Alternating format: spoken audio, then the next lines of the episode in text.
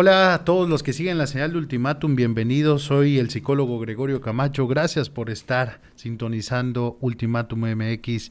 Esto es Salud Mental en este 27 de abril del 2022.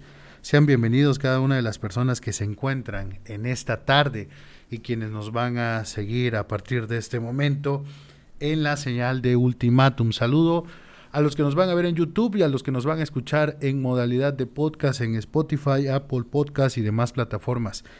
Gracias por estar aquí en esta tarde. Como usted lo leyó, vamos a hablar sobre psicología infantil y es muy importante que entendamos que esto va relacionado con las conmemoraciones que se van a estar dando este final de mes, el 30 de abril, sobre el Día del Niño y la Niña, que es muy importante identificar cuáles son los procesos que se dan en la etapa de la infancia y por qué es importante que como especialistas y como sociedad en general podamos conocer procesos que se dan en la vida de las personas que están transitando la etapa infantil, sobre todo porque cuando nos referimos a infancia pensamos que nos estamos eh, identificando refiriéndonos únicamente a niños que se encuentran entre una edad de 1 eh, a 4 años y en realidad la etapa infantil abarca un poco más y esto es importante porque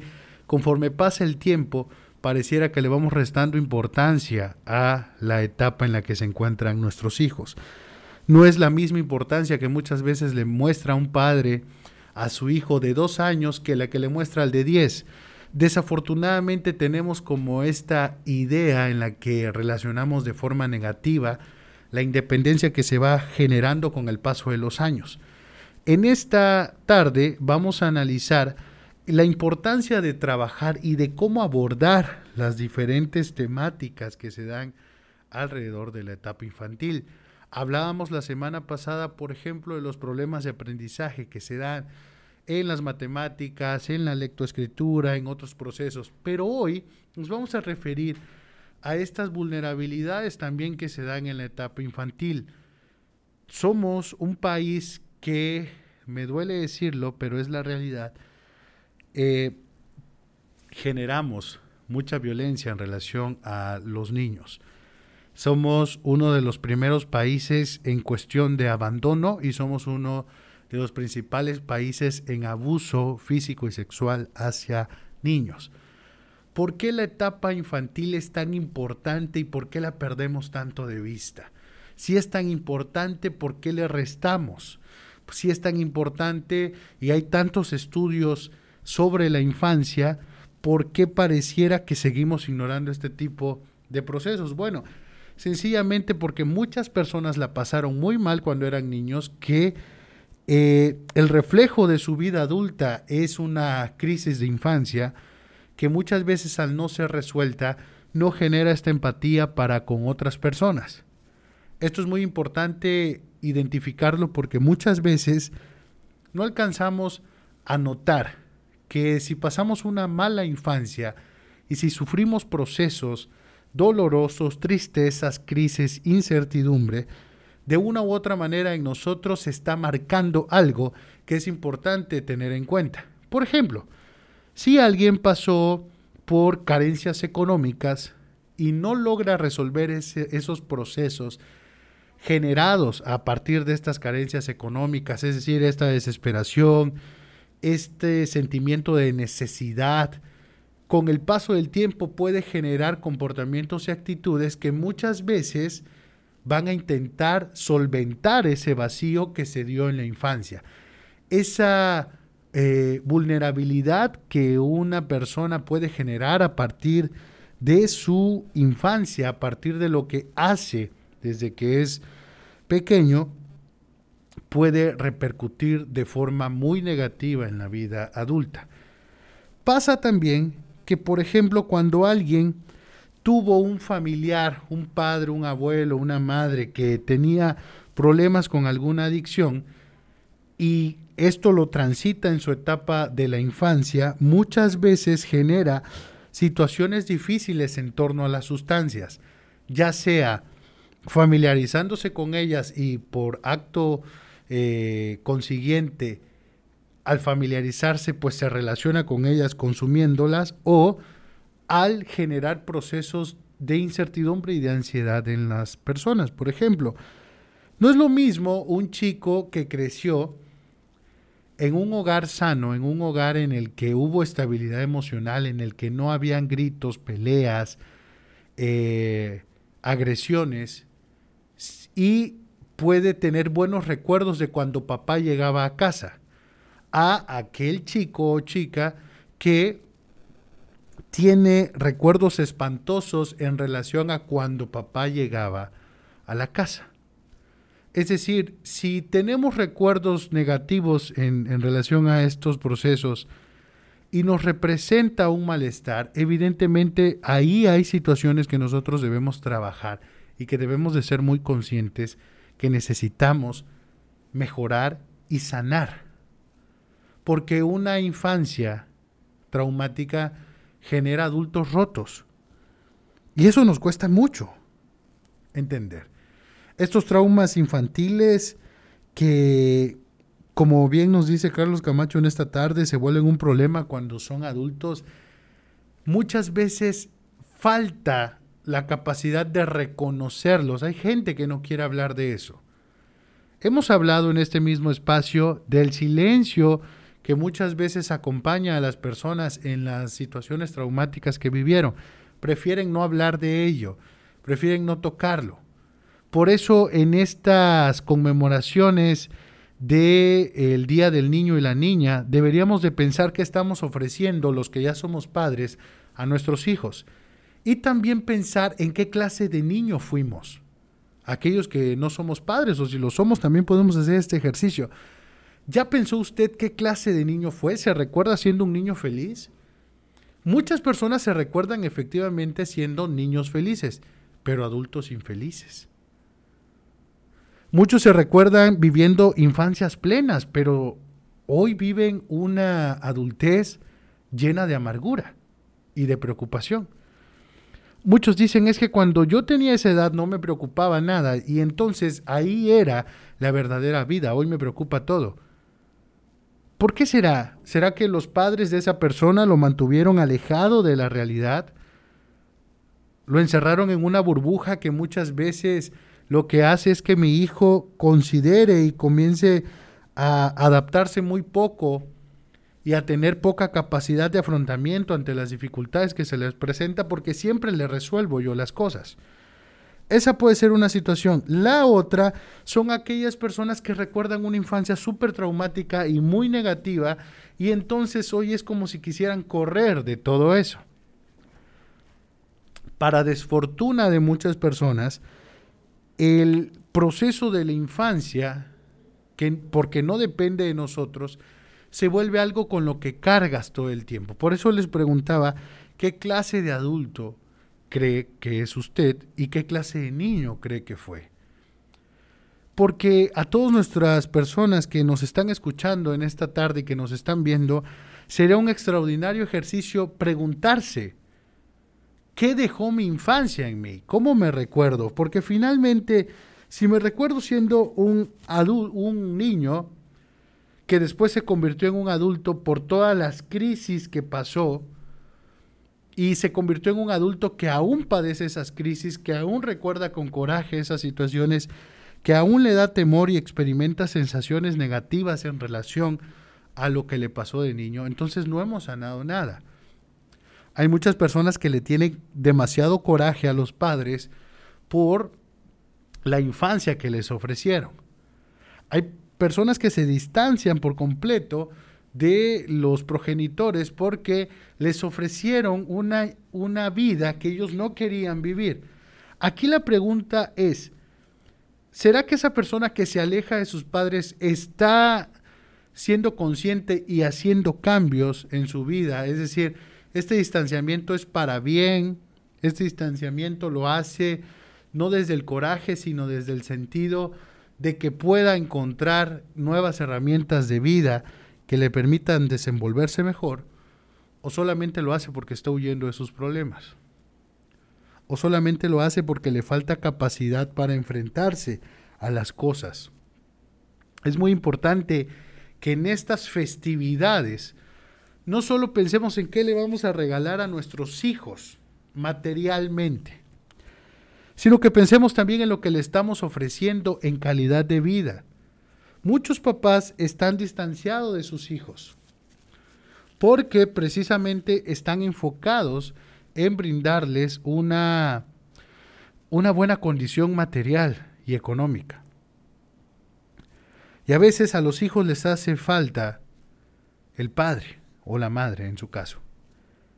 Hay que balancear las cosas, siempre todo tiene que tener un equilibrio y es importante que en esta cuestión no pasemos desapercibido esto. Al mismo tiempo que me esfuerzo por darle lo mejor a mi hijo, que es válido, le enseño el valor de las cosas, pero también le enseño que estoy ahí para él. Eso es muy importante.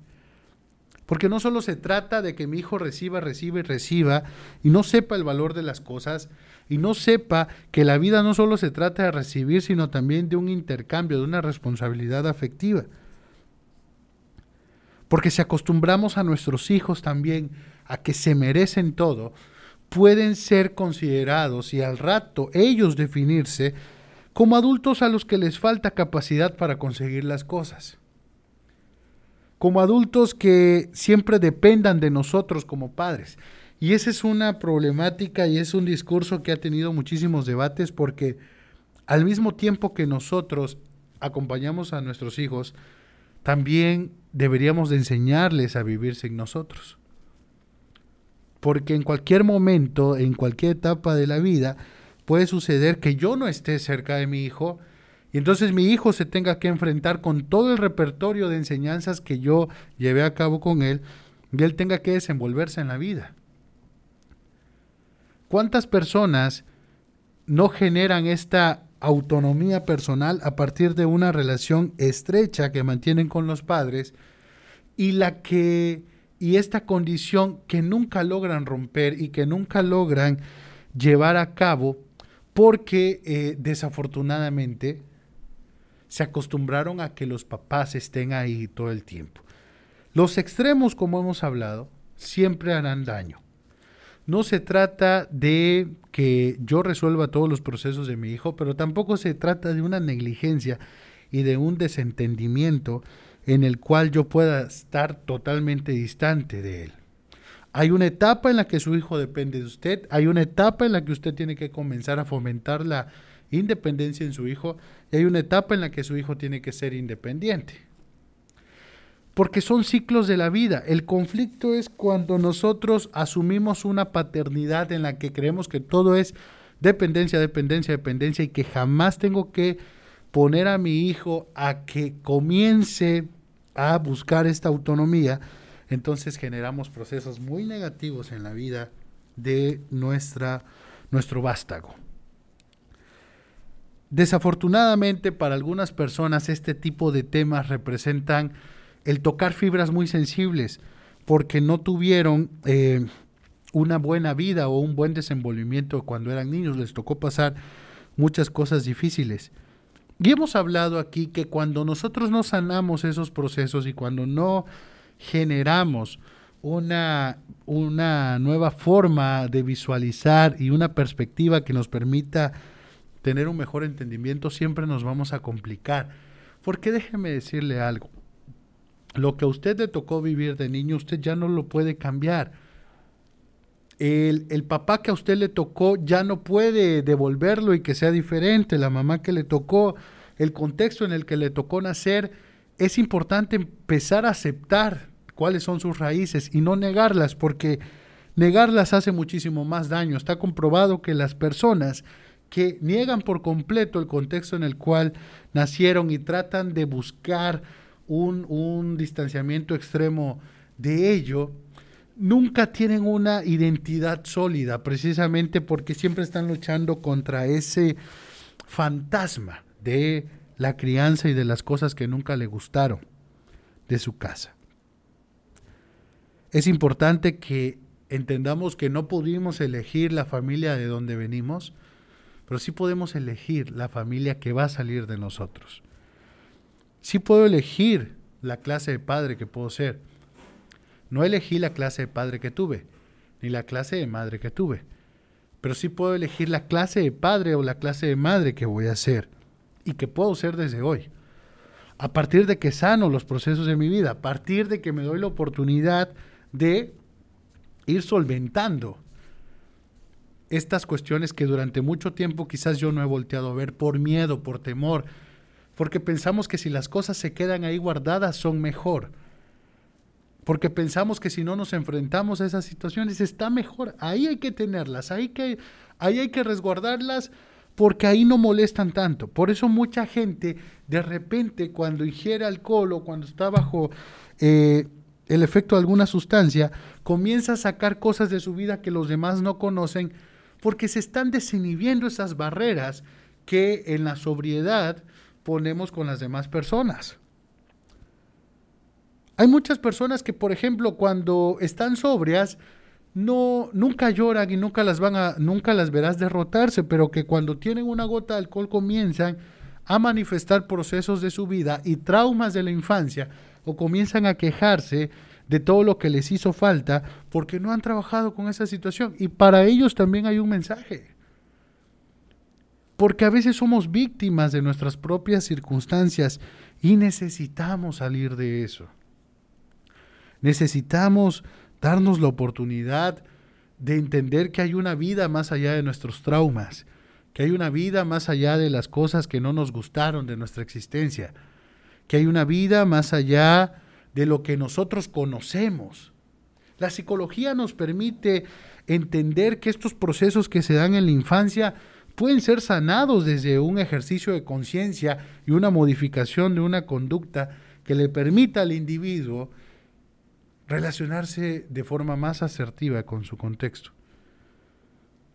Sin embargo, muchas veces pensamos que este tipo de herramientas solo están dirigidos a cierto sector de las personas o que no son cosas que nos pasarían a nosotros. Por eso esta tarde invito a cada uno de las personas que se están dando cita, siendo las 5.34 de la tarde, a que podamos abrirnos a nosotros mismos y hacer un ejercicio de transparencia para poder estar de lo mejor posible con nosotros mismos. El beneficio es de usted, el beneficio es mío. Sanar ese rencor que muchas veces se generó cuando éramos niños hacia nuestros padres por aquellas cosas que no pudieron darnos, por aquel cariño que no nos pudieron brindar, solo le hace daño a usted, solo le hace daño a mí, no le hace daño a los demás. Si papá ya no está para que nosotros hablemos con él y reclamarle o a mamá reclamarle las cosas que no nos dio, solo es una situación de autocastigo estar pensando en aquellas cosas que nos hubieran gustado que fuera diferente. A usted le tocó un tipo de padre y le tocó un tipo de madre y le toca aceptar muchos procesos. Ojo, aceptar no quiere decir que yo tenga que tomar ese modelo de vida. Aceptar es estar a cuenta consigo mismo. Aceptar es decir, ok, me tocó esto, así son las características de mi vida, así es la forma en la que me tocó crecer, pero bien, los papás hicieron lo mejor que pudieron. Ahora, ¿qué me toca hacer a mí? Mi papá creció en esa idea y yo no puedo juzgar por aquellos procesos que, que generó conmigo porque quizás es víctima de sus propias circunstancias. Pero sí puedo hacer un examen propio y decir, bueno, ¿yo qué conductas estoy replicando en torno a esto? Muy importante.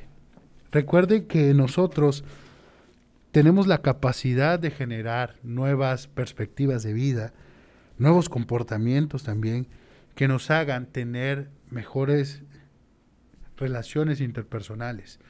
Cuando uno se atreve a sanar, cambia hasta la forma en que comienzas a vincularte con los otros, porque ya no tienes nada que te avergüence, eres, eres tú mismo, eres tú misma, te permite ser transparente y comienzas a generar un mejor estilo de vida que te permita estar bien contigo, que es lo principal, y que te permita ser un mejor padre, que te permita ser un mejor hermano, un mejor hijo y que tengas un desempeño mejor, que sientas esa satisfacción, esa plenitud que en muchas personas está ausente.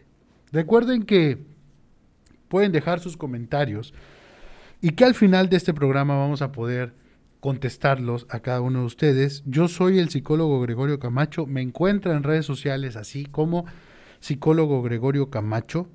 Estoy para atenderle en la 14 Norte Oriente número 590 en el barrio La Pimienta en la Clínica de Especialidades ADA, aquí en Tuxtla Gutiérrez.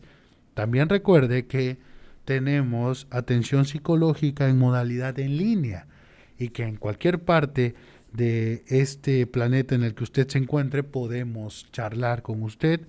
Es cuestión nada más de ajustar los horarios y de vernos en un punto en el que podamos trabajar con cada uno de los procesos y demandas que usted tenga en cuestión psicológica. Si alguien tiene algo más que comentar, los vamos a leer. Gracias a cada una de las personas que estuvo en esta tarde. Gracias a quienes nos esperaron, a quienes están con nosotros, siendo las 5.38 de la tarde. Finalizamos una emisión más de salud mental. Recuerde que Ultimatum Digital transmite las 24 horas del día, los 365 días del año, siempre con las noticias en el momento que ocurren. Cuando la noticia se produce, ahí estamos nosotros.